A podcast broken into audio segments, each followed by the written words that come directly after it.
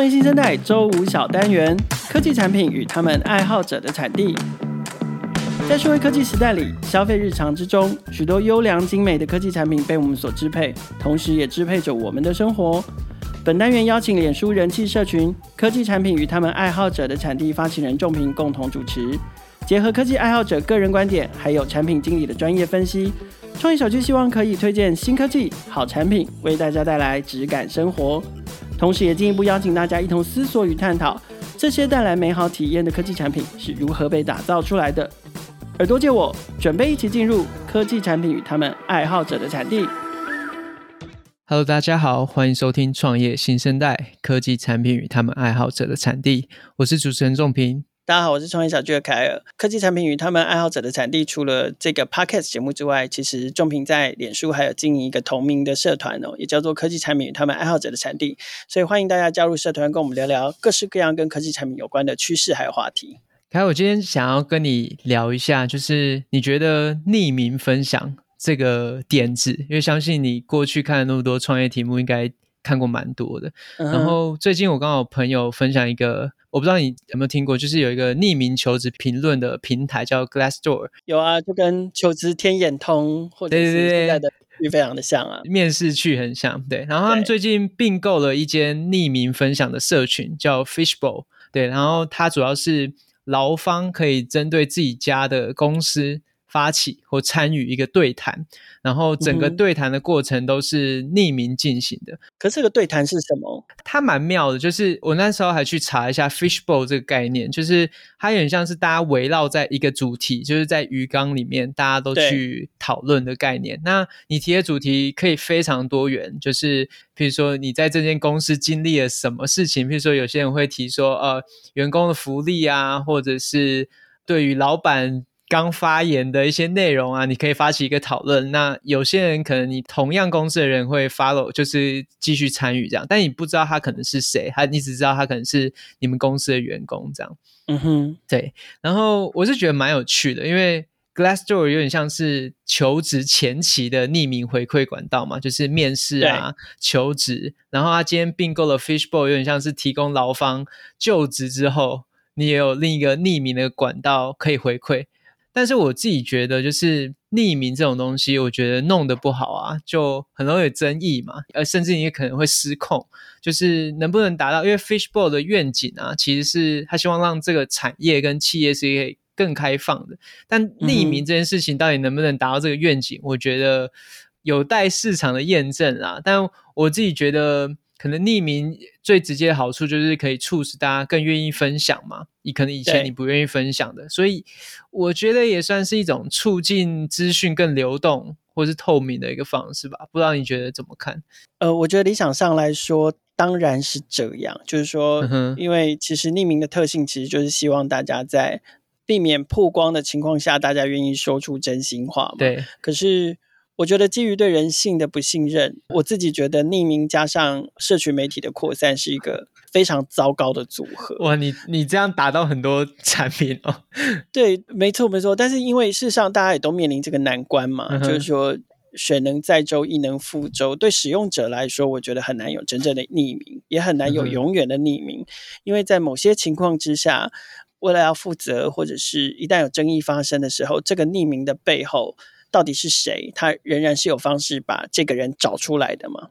嗯哼，OK。那再来站在资讯的角度来看，是说，除非在很特别的情况之下，否则我个人觉得没有办法在具名或者是负责的情况下所揭露的资讯，某个程度是需要被怀疑跟打折扣的。嗯哼。那如果爆料者要匿名，那也必须要有一个谁或一个什么样的组织来谈这个爆料者为他负责嘛？当然你，你你说从媒体的角度，国外也有这种，就是有所谓的生喉咙，他爆料了某一件事情，对，然后但是他至少是被这个负责爆料的媒体所所保护跟负责所担保的嘛，对不对？否则如果机构不必担保，爆料者也不必担保的话，那我觉得这个资讯本来就必须要被打折扣的，因为这个世界的运行是 终究需要有有人来负责。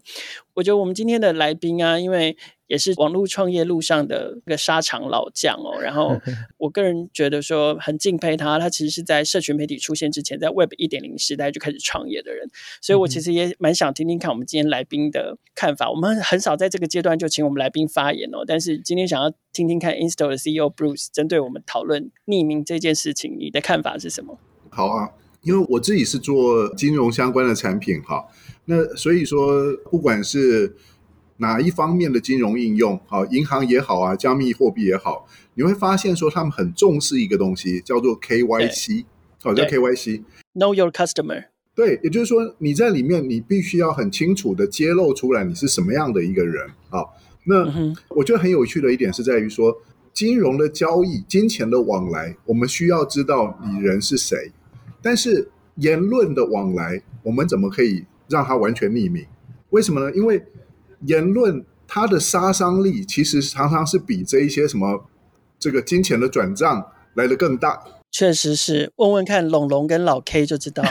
是，然后再来就是说，我们讲那个古有明训哈，这个有一句话说：“人口金斧哦，金就一斤两斤的金，斧是斧头的斧，人的嘴巴是可以吐出这么强大的这个武器的啊。”那对所以完全匿名的一个言论或是社群啊，它就会变成是一个责任言论的一个空间啊，会变成说你可以去操作它。为什么？因为你可以蓄意去操作一个不负责任的一个匿名言论的时候，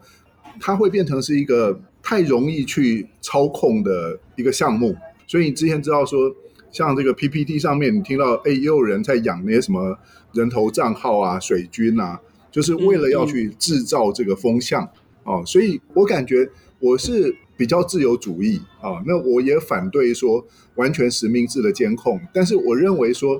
一定的负责任的言论是必要的，所以我赞同凯尔的说法哈，就是完全匿名的这种社群的这个论坛哈，基本上是一个很糟糕的一个东西。可是我觉得糟糕的其实有时候不是工具或平台啦，其实糟糕的真的还是人性啊。没错，没错。所以有些时候，我觉得是这样，就是你如果要让人讲实话，然后你又要避免这种去蓄意抹黑啊、攻击等等的这些情况发生的话，有一个比较折中的做法，可能就是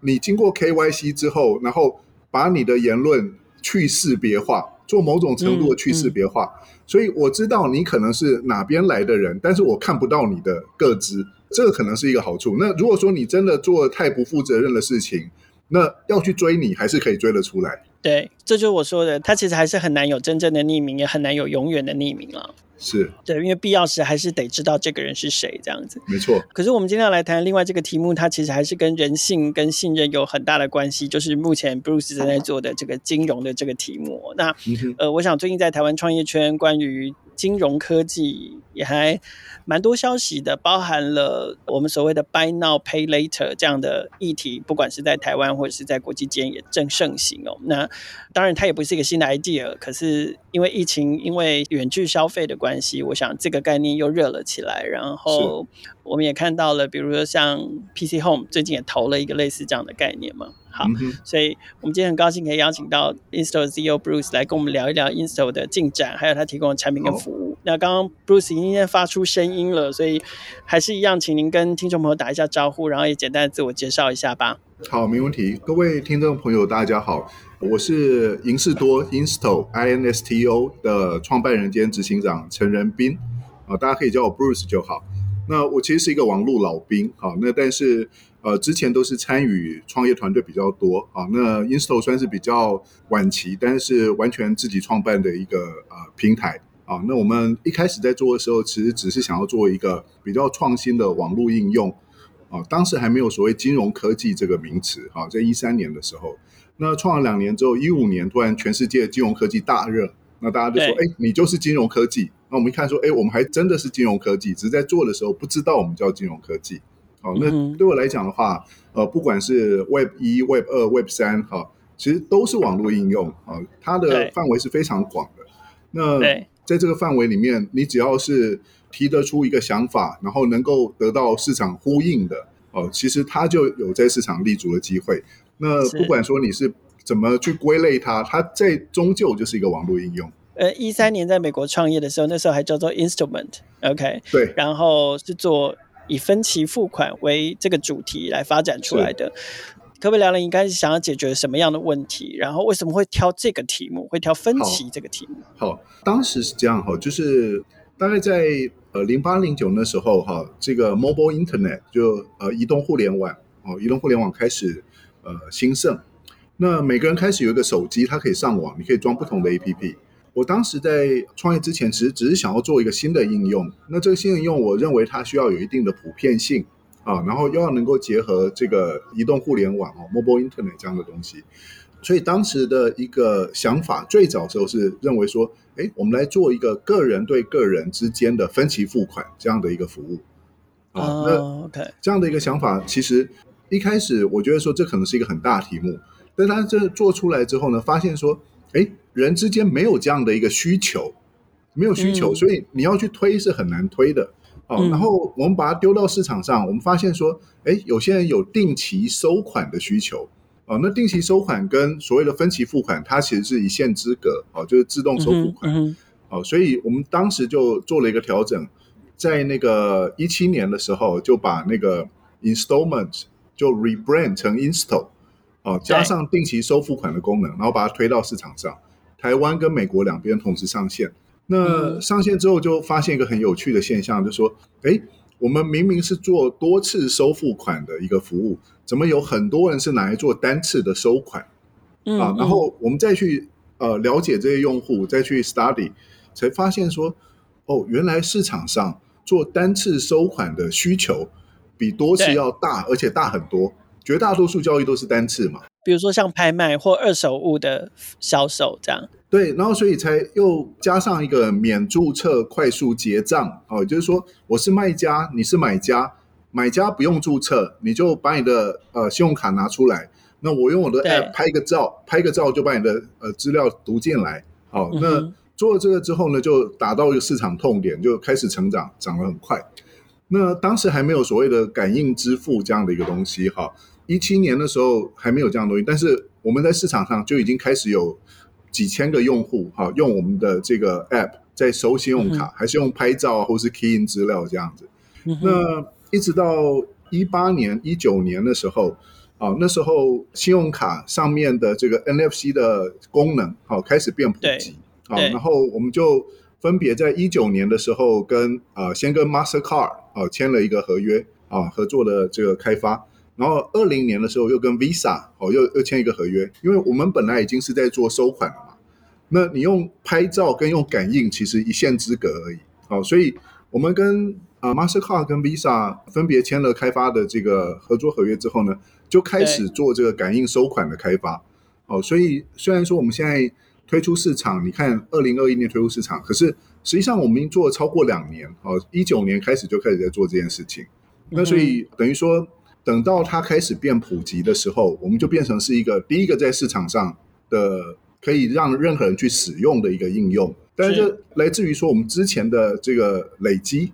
哦，之前好几年的这种这种累积，然后才走到今天这一天。哦，不是说好像我一开始就知道说，哎，那个感应收款会变成是一个普遍的一个事情。那所以我我们就一开始就做这个，不是，它是好像在演化这样演化，慢慢演化过来的。OK，所以在你刚刚提到的这样的演化跟累积，其实就我所知，你们的产品可能有像是 Install Credit、Install API，然后还有最近主打的这个 Install Tap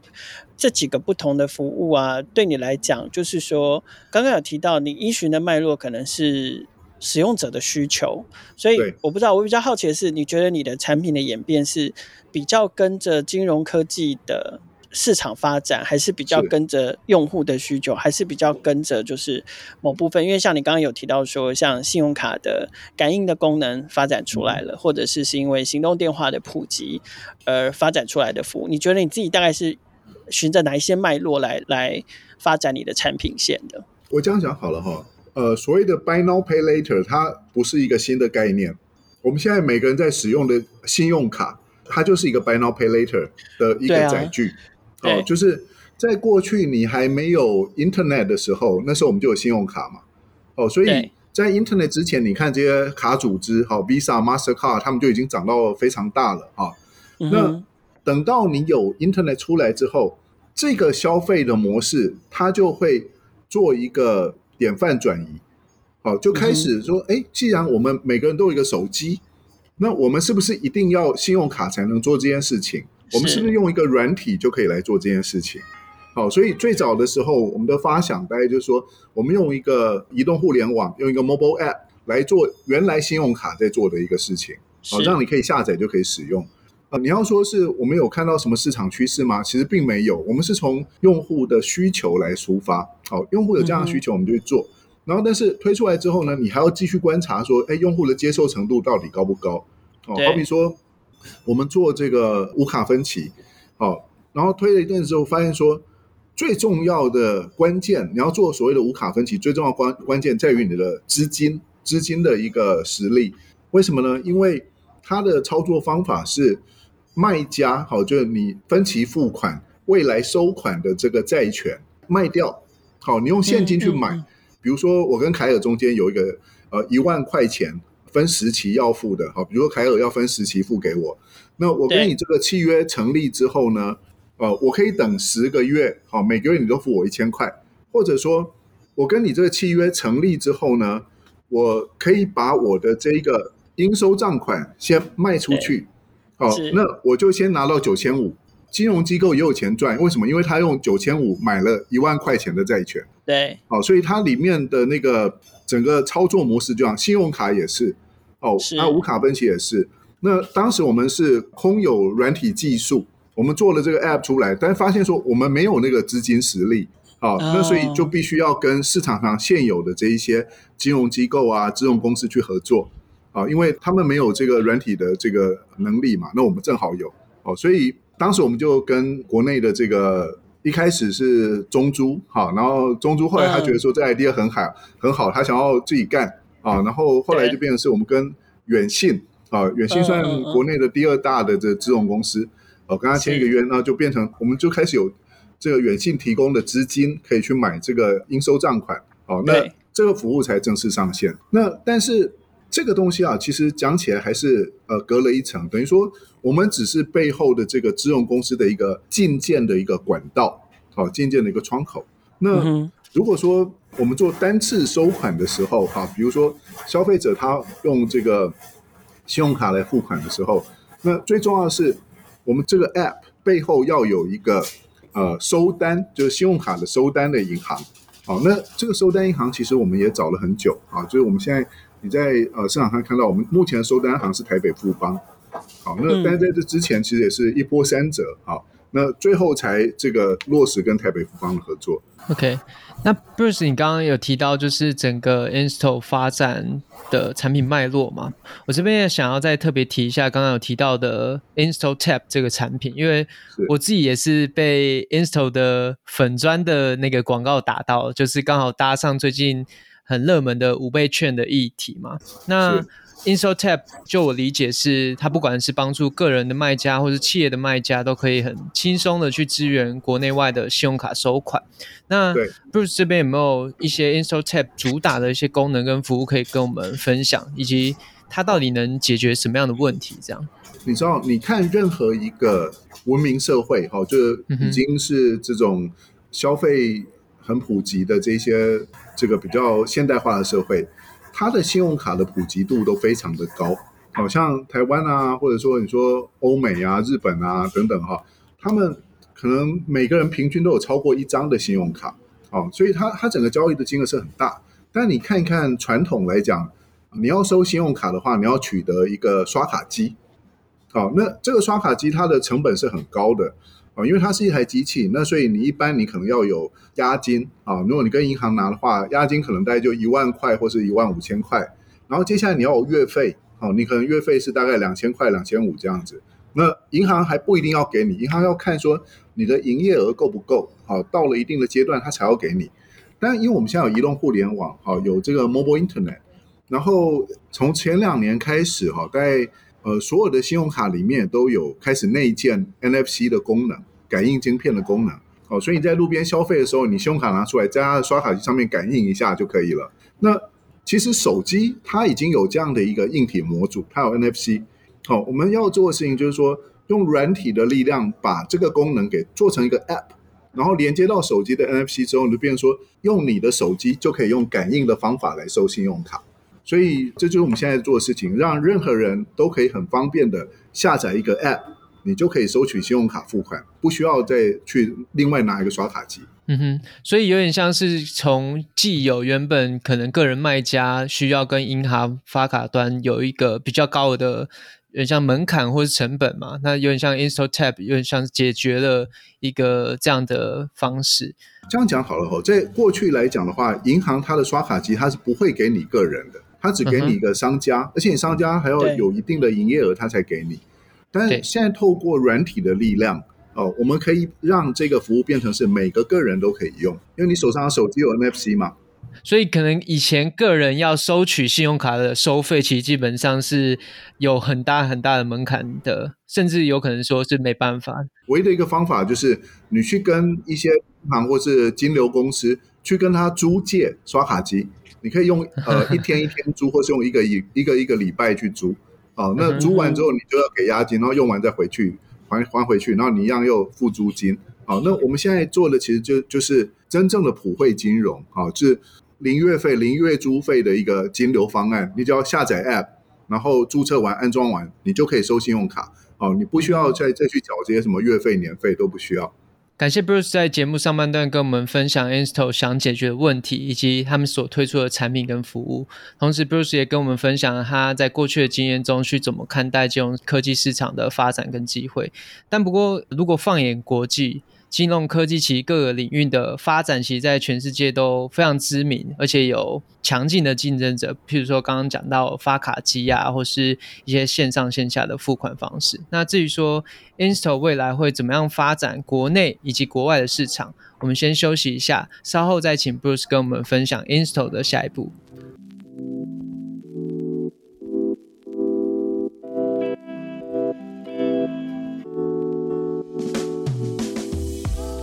InstaTap 是下载 App 就可以使用的免月费信用卡收款金流软体，支援感应式收款、远距收款以及 API 收款。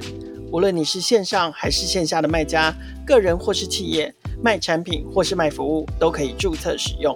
现在完成卖家注册，连接台北富邦账户，可以获得两百元回馈金。新卖家还享有首月一点九九趴的优惠费率。现在就下载 InstaTap。免月费信用卡金流的第一选择。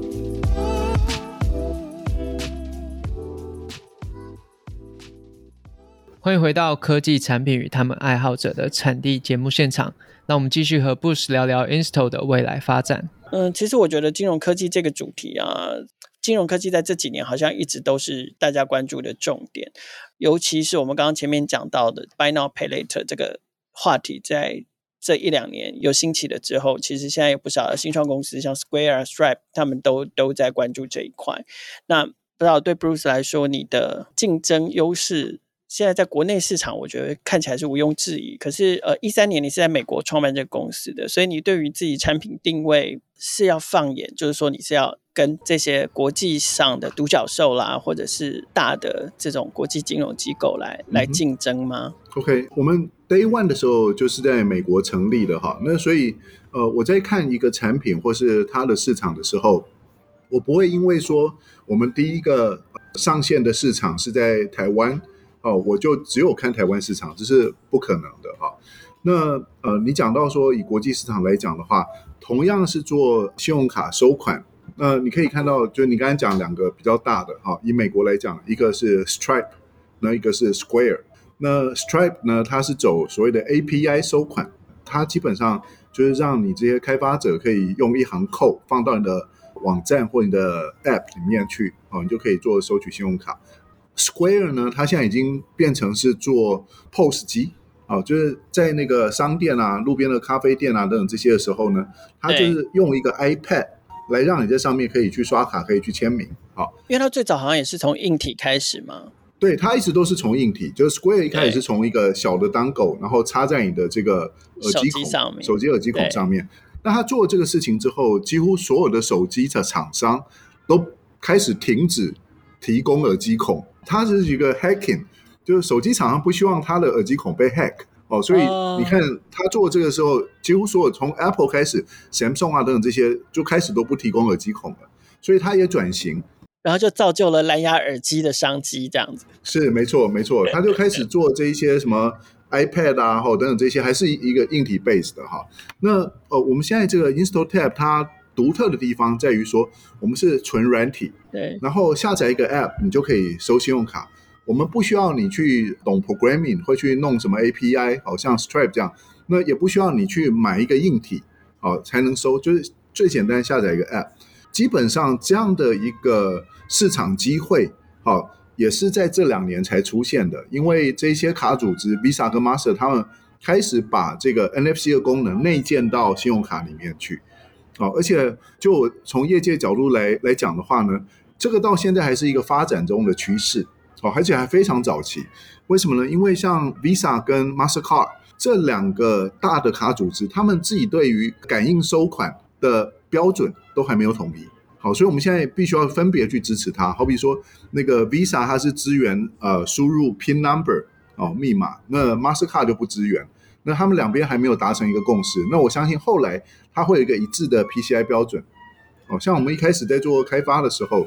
那时候因为还没有 PCI 的规范，所以我们要分别跟卡组织去签订一个一个 agreement，好，就说我们做一个前导方案，哦，因为它还没有这个统一的一个 PCI 标准。那现在看，虽然他们两边还是标准不太一样，但是已经有朝同一个方向合并的一个趋势出来了。哦，那也就是因为正好有这样一个市场趋势，所以我们才有办法因应时代，好。最早做出这样的一个感应收款的一个 App。那 Bruce，我想要请教一下，就是像刚刚有提到这么多国外非常知名在 FinTech 领域可能各自发展的一些巨头，那我想要再回来问一下愿景本身，嗯、就是像 Stripe 它自己的定位是，我觉得蛮有趣，它是定位成是这些新创公司的 infrastructure，就是 financial 的 infrastructure。对，那。这个可能各自他们有自己的一些愿景跟使命。那我想要问一下 Bruce，那对于 Insto 本身，相比这些竞争者，你们觉得你们的愿景会是什么？然后以及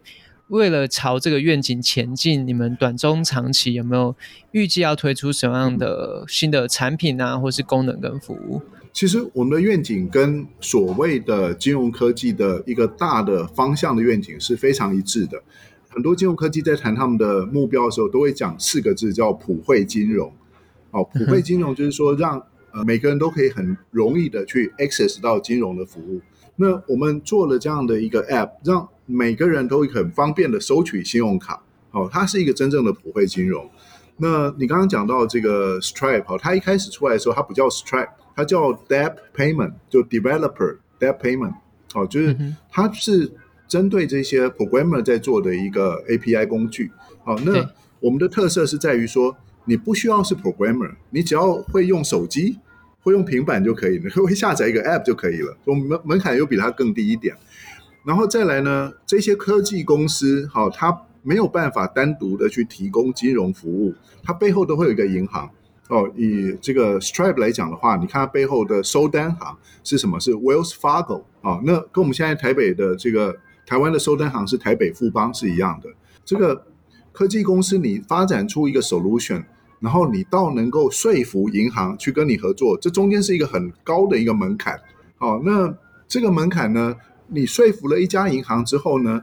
其实全世界银行都长得差不多，它的里面的制度，它的这些各个部门，其实几乎都是一模一样。好、哦，那所以你可以跟一家大型银行合作之后呢，你这一套东西就可以移植到任何一个大型银行哦，因为这银行可以做这件事情，只是看他要不要做。哦，我举个例子，好比说信用卡收单这件事情，每个银行的政策不一样，有些银行说我发卡，但是我不收单。哦，好比说渣打银行，他发卡但不收单；有些银行他又发卡，他又收单。哦、像你现在看到什么国泰世华、台北富邦这一些比较综合性的，它是发卡跟收单它都做。那有些银行呢，它不发卡，它也不收单。哦，举个例子，像那个王道，哦，王道它是不发卡，它就 debit card，它不发信用卡，但不收单。然后更有一些呢，它只收单，它不发卡。你可能不知道有这样的情况，但是实际上有一个就是呃，有一个公司，它是美国上市公司，叫 Global Payment，在银行界都叫 GP。哦，那它本来是 HSBC 的收单的单位，哦，把它切分出来，变成是一个独立的公司。所以它是少数这种呃可以收信用卡的单，但是它不是银行的哦。所以每一家银行虽然它可以做，但是每个政策不一样。那你成功的打入一家银行之后呢，你在其他国家这一套系统就非常容易被复制到这个国家。比如说，他有在做收单，他有在做发卡，他就比较容易跟你合作。然后银行讲起来是一个有点复杂的东西哈，因为银行的内部它有分各种不同的部门，然后这不同的部门之间，它有时候会有一些对立的关系哦，好比说数金跟法金。好，他们两边有时候会有一些这种对立的关系，然后再来呢，一个银行虽然它是特许行业，但是它在一个国家、一个社会里面，不会是一个只有它能做的生意，一定是有好几家哦，所以这些银行之间也是会有竞争关系。那我们身为一个科技公司，哦，我们能够做到最好，就是我们把我们的 solution build 出来，那这 build 出来之后呢，会被某些银行看上，说这个是他拿来跟其他银行竞争的一个利器。他有了你这一把尚方宝剑之后，他可以这个超越他其他的同行哦，所以这是技术公司、嗯、像我们这种科技公司可以做到的。那但是真正的金融服务，常常我们背后真正需要合作的这个最重要的，还是取得银行的这个合作啊、哦。那它本身其实很不容易去达到，但是当你摸索出来一条路，你跟某一个特定的银行达成一个这样的一个合作协议之后，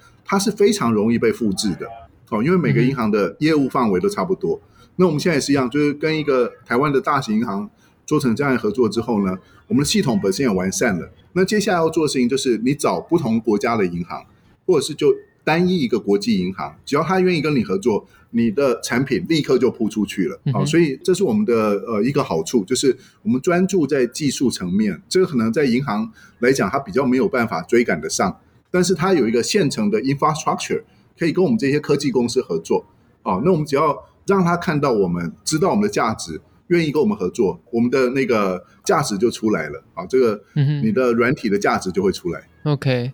所以感觉像照 Bruce 刚刚所说的，就是以愿景来说，当然还是以普惠金融为主。但短期而言，当然是你们可能找到一些真正金融市场的一些痛点，然后你们发展成 solution。然后可能中长期的话，你们最终还是需要跟相对应的金融机构去做合作。然后可能先从国内开始，然后成功之后再慢慢拓展到国际市场这样子。中长期的话，我们就是希望把自己变成是一个国际平台。因为用户、嗯、这消费者在用的时候，他是只认我们的品牌，只认我们的 App，他不管我们背后的收单行是谁。对，哦，好比说我们在在这边，你下载一个 install tap，它其实不管你背后是台北富邦还是国泰世华都可以。哦，那我们在其他国家也是一样，比如说我们跟呃 Chase 啊，或者是跟花旗有一个合作的时候，它也是只下载的时候是下载 install tap 它不是下载花旗或者是 Chase 的一个 App。好，那这就是我们可以去做国际化的一个关键。哦，因为我们就是一个入口，嗯、然后这个入口其实它本身就是一个 App，就一个软体。好，那我们只要能够在那个国家的 App Store 上线，被搜寻得到，这样就可以了。了解。节目最后想要再多询问一下，就是说听起来在 FinTech 这个产业做产品啊。非常的会有挑战性的地方在于，可能以台湾来说，可能法规啊，或者是需要跟这些金融机构去做洽谈，甚至是合作。我想要从你过往的一些经验说，就是如果今天同样是在打造 FinTech 这个产品的，不管是个人或是团队，你有没有什么一些想法跟建议可以提供给他们参考的？哦，有，这个真的是有一些心得可以分享。呃，我这样讲好了，其实。做 FinTech Solution 哈，你如果要跟银行合作的话，你要想想看，银行有的是钱，那他们也可以请人，哦，所以每个都是这种八百磅的大猩猩，啊，其实他没有什么东西是你小新创你可以做，但他做不来的。所以最关键的地方就是在于说，你要找到一个 niche，这个 niche 是你的小新创，你这科技公司有办法做出来，但是银行还追赶不上。这样他就有一个跟你合作的一个理由哦，不管说你是做什么理财机器人也好啊，不管说你是做什么 KYC 的服务，或者是说做什么治安啊，好反反洗钱，however，你有一个东西拿出来，然后这个是银行需要的，但是他发现说他没有办法自己去做一套出来，来去跟你竞争或去追赶你的时候，哦，你就有机会可以取得银行的这个合作关系。因为每个银行它内部哦，其实讲起来都是蛮多角化的，好，那所以有些时候 A 部门想跟你合作，然后 B 部门可能会有一些不同的意见，哦，所以小新创就是资源没有那么多，哈，那所以我们的那个时间是很宝贵的。我们过去的经验，有时候一个银行跟你合作到半天，啊，然后后来因为高层异动，你搞了一整年的东西就废掉了，哦，这我们都有遇到过。所以我感觉就是小新创，就是你要维持一个很灵活的一个状态，还有就是很多时候你要把你的选择开放，不要说好像目前就 A 要跟你合作，你就全部都是跟 A，因为 A 里面有可能会出问题，好，你一定要有备案，哦，有一个 Plan B，好，这很重要。然后再就是去发展一个你的核心能力，这个核心能力是银行没有办法做出来的东西，哦，这个东西很重要。我我认为最困难的在这里。哦，因为银行说实在，他有钱有人，他要做什么都可以做。但是你有什么东西是做了之后，他不得不跟你合作的，这个是一个很重要的一个关键。嗯哼，感谢 Bruce 的分享。我觉得这几点真的对于在投入 FinTech 这块领域的，不管是创业个人的产品团队啊，或是创业团队，其实都是蛮重要的点。这样。然后也很感谢 Bruce 今天来节目和我们分享 Insto 的近况跟发展。然后如果听众你本身是个人或是企业的卖家，正在寻找一个好用而且能够支援国内外信用卡收款的工具跟服务，不妨现在就到 InstalTap 下载 App 注册使用看看吧。创业新生代每周都会固定更新，除了采访科技跟商业模式创新的创业家故事之外，我们的议题也扩及创业成长、数位科技的产品和服务，值得大家支持的群众集资计划，还有改变影响未来社会发展的社会创新企业。创业小聚的朋友可以在 SoundOn 上面听见每一个创业新生代的故事，也可以在在 First Story、KKBox、Apple Podcast、Google Podcast 还有 Spotify 上面听见。欢迎大家随选收听、订阅、分享，给我们五星留言评价，和我们一起共同关注创业新生代。